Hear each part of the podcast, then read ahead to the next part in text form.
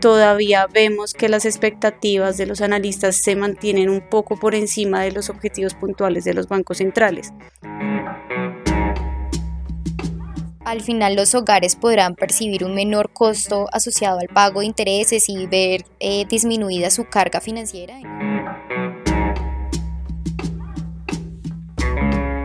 Hola a todos, bueno, es un placer estar nuevamente con ustedes en este espacio del podcast de investigaciones económicas de Corfi Colombiana. En esta ocasión me encuentro con Gabriela Bautista y María Paula González, que son analistas del grupo de investigaciones económicas y en esta ocasión yo, Felipe Espite, que soy el especialista de renta fija que haré las veces de interlocutor, en un espacio que queremos hablar sobre nuestro último informe especial de política monetaria en América Latina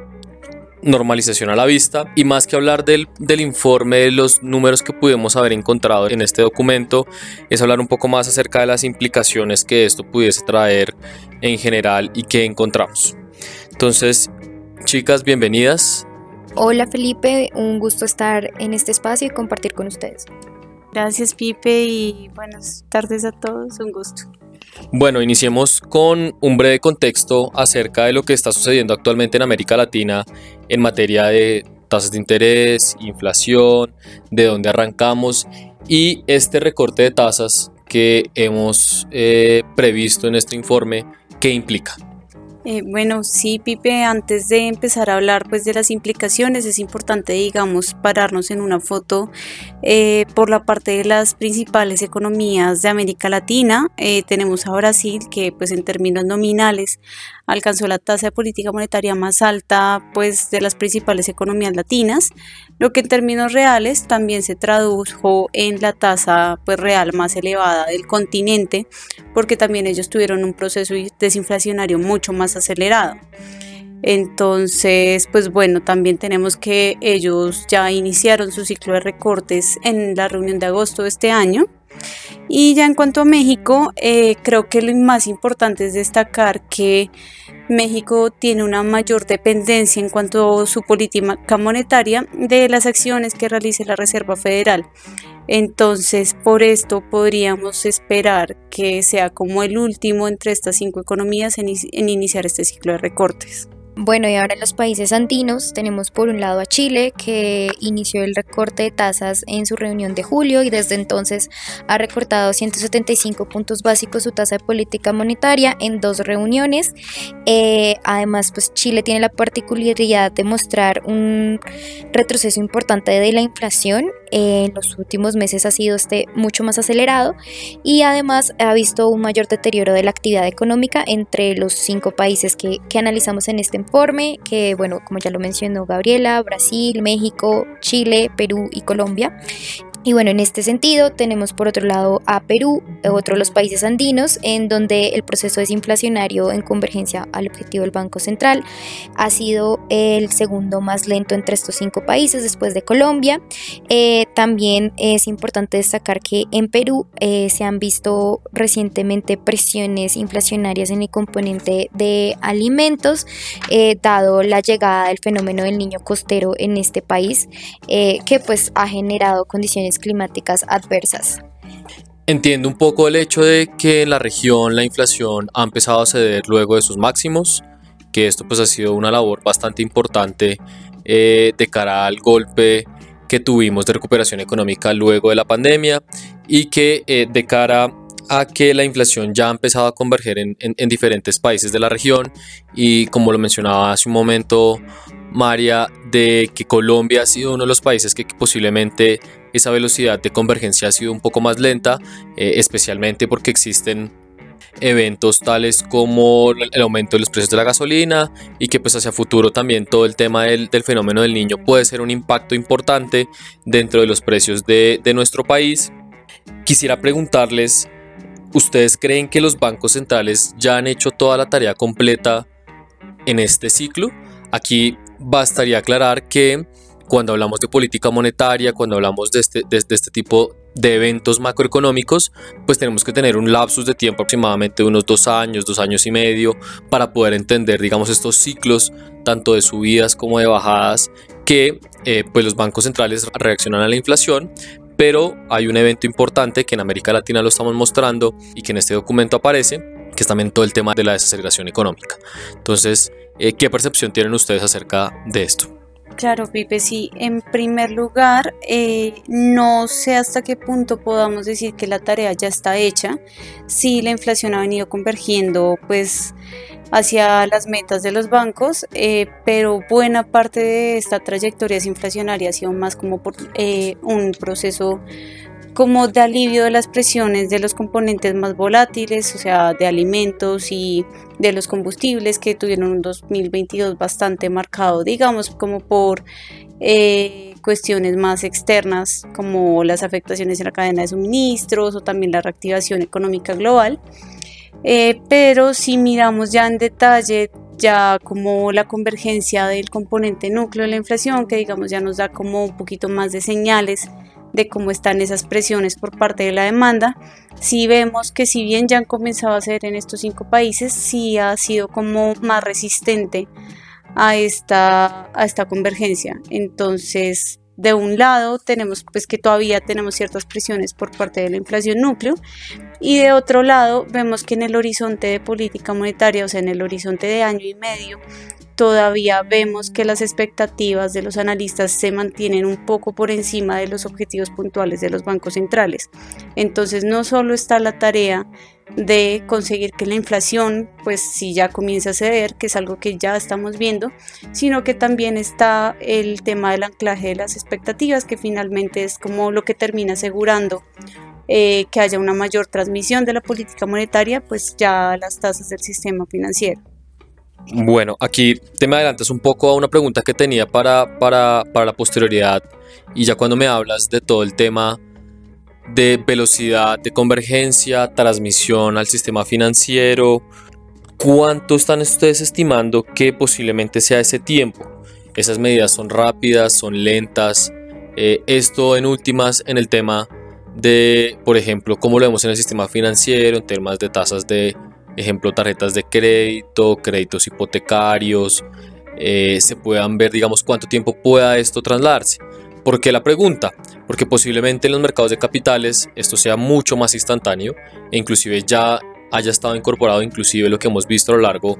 de este 2023 en los mercados de deuda pública de países emergentes es que buena parte de esta expectativa de inflaciones implícitas van a estar ancladas, van a estar cerca de ese a ese objetivo de política monetaria, eh, los bancos centrales van a empezar un ciclo de recortes, ya está, digamos, incorporado dentro de los precios. Pero esto un poco ya en la economía real, dentro de la economía del común, ¿cómo lo están viendo ustedes? Bueno, Pipe, como lo mencionas, primero pues es importante reforzar la idea de que los canales de transmisión de la política monetaria a las tasas de interés que de pronto va a haber la tarjeta de crédito o que se ve como en la economía eh, real no son inmediatos eh, de hecho, algunos estudios para Colombia han mostrado que existe un rezago entre 12 y 18 meses en, los que podremos estar viendo que los efectos de una política monetaria eh, como flexibilizada puedan llegar a verse en las tasas de interés. Y eh, por otro lado, también es importante recordar que este ciclo de recortes está en un contexto después de pasar por una coyuntura de tasas históricamente altas por un tiempo prolongado y que en algunos de estos países incluso vimos tasas de interés en niveles en el nivel más alto desde que se implementó los esquemas de inflación objetivo, por lo que incluso podríamos pensar que algunos de los sectores de la economía real aún están en proceso de ajuste y aún no han incorporado ese ese contexto de tasas altas del todo por lo que aún esperaríamos que los recortes de tasas eh, en este ciclo tengan de cierta manera un efecto aún más rezagado. Listo, entiendo. Entonces esto, esto lo que quiere decir es que en definitiva pues la transmisión no va a ser tan rápida como lo puede haber ocurrido en el mercado de capitales y que en definitiva todavía va a tomar un tiempo de que estas altas tasas de interés que hemos visto en este último casi cerca de año y medio todavía se puedan percibir en la economía real, es decir, parte de ello de la desaceleración económica que estamos viendo a nivel local e inclusive a nivel regional ha sido causa de ello eh, y con lo cual solamente hasta que empecemos a ver este proceso de recortes y que realmente tome una velocidad un poco más rápida por parte de los bancos centrales, que aún es algo que todavía estábamos discutiendo de qué tan rápido puede llegar a ser, pues lo podremos ver dentro de la economía real. Siguiendo digamos con este contexto, ¿esto qué implica para los hogares, para las empresas, para el gobierno? ¿Quiénes son los más beneficiados eh, en dado caso de que, de que los haya en el momento de tomar estas medidas? Bueno, dentro de los ganadores que podríamos decir que que aparecerían en este ciclo de recortes eh, de tasas en la región, eh, primero pues hay que, hay que recalcar el papel del consumidor y es que en unos meses y como ya lo hemos discutido en este podcast, dependiendo del rezago precisamente de la transmisión de la política monetaria a las tasas de interés de, por ejemplo, créditos de consumo, de vivienda o la tarjeta de crédito, pues al final los hogares podrán percibir un menor costo asociado al pago de intereses y ver eh, disminuida su carga financiera en un contexto de tasas de interés más bajas de las que vimos, por ejemplo, este año, pues a partir de, los ciclos de recortes que se den de aquí en adelante. Claro, Mari, y pues también no solo los consumidores, sino las empresas que pues requieren necesidades de fondeo y buscan, digamos, financiamiento, ya sea en el sistema financiero o en el mercado de capitales mediante emisión de deuda, eh, deberían estar accediendo eventualmente a un financiamiento, pues si se quiere más barato. Entonces esto va a ser, digamos, útil para eh, no solo como la continuidad, sino también como para el crecimiento del negocio que puede traducirse eventualmente en, en mayores niveles de inversión.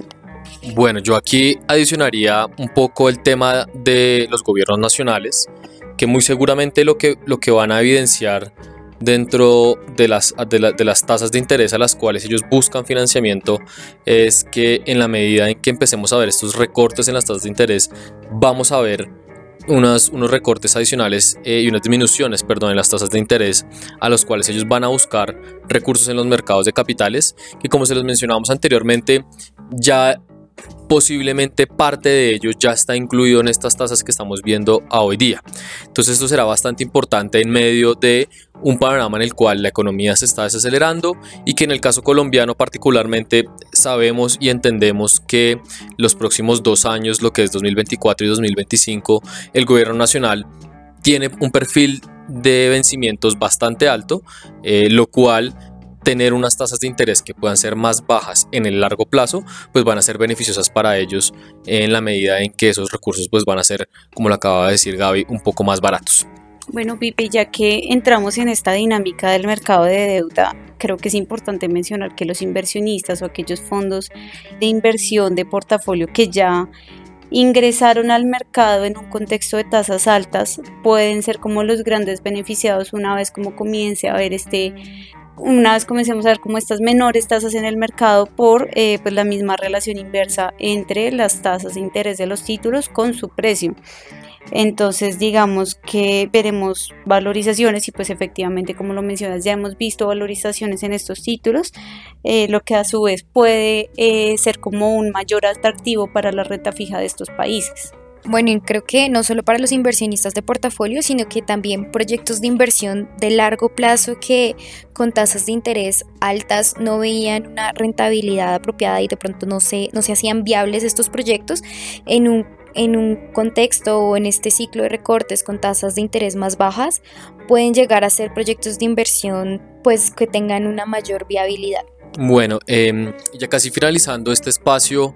a lo que me resta por preguntarles es ya hemos hablado del contexto que tenemos hoy día en América Latina, impactos en la economía real, en los consumidores, en las empresas, en el gobierno. Hemos visto que estos tres jugadores, inclusive tanto los inversores de portafolio como los proyectos de inversión, eh, también se verían beneficiados, pero ahora, en este caso, la otra cara de la moneda, ¿quiénes serían los no beneficiados o, los o más bien eh, los que posiblemente ante este escenario pues no, no salgan, no, digamos, no sea un, escenario demasiado favorable. Eh, bueno, sí, efectivamente no, pues no todo es como ganancia. Acá es importante destacar como que en la medida que veamos como más recortes de tasas y especialmente recortes como más acelerados, vamos a ir viendo menos espacio para pues el carry trade con las monedas latinoamericanas. Pues precisamente eh, vimos que en el primer semestre las monedas latinas, lo que fue el peso colombiano, el real brasilero y el peso mexicano, fueron como las principales ganadoras de esta digamos, de esta práctica. Y como vimos en el caso de Chile, que llevaron a cabo un recorte sorpresivo eh, para los mercados, pues eso efectivamente hace que sus monedas, digamos, pierdan, eh, si se quiere, como competitividad frente a otras monedas emergentes que, digamos, sí puedan dar como esos mayores retornos. Bueno, y a su vez, eh, una vez ya veamos como una total transmisión de las tasas al mercado de capitales, pues también esto puede, digamos, ya en un eh, más largo plazo, en un mediano plazo, desincentivar pues eh, ingresar a la renta fija local cuando los títulos ya no tengan mayor espacio de valorizaciones. Buenísimo. Bueno, ahora ya para finalizar, yo quisiera que nos diesen un último mensaje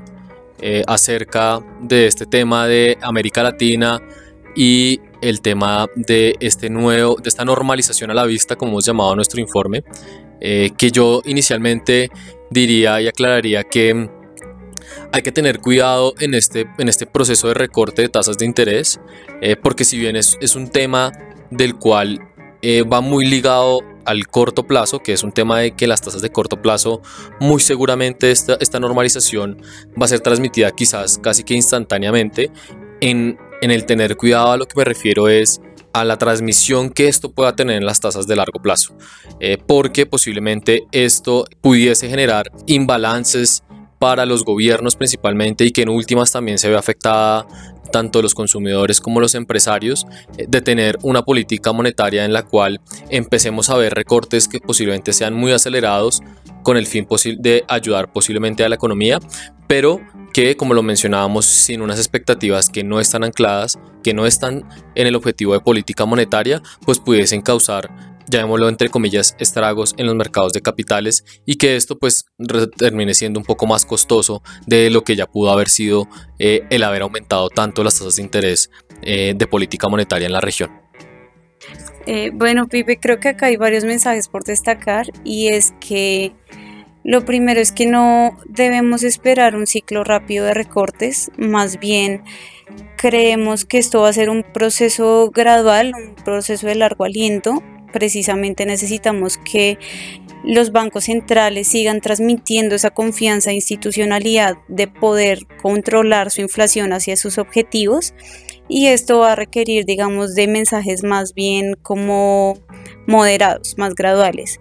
Bueno, creo que también otro mensaje importante es que no solo esperamos que sea un ciclo gradual, sino que va a ser heterogéneo entre estas cinco economías que analizamos,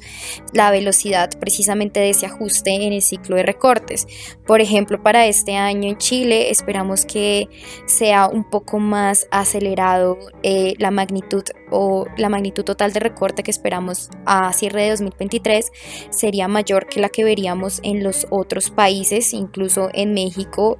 Eh, puede que el primer recorte se dé o bien en diciembre de este año o más bien hacia el otro año. Todo dependerá mucho de las decisiones de la Reserva Federal.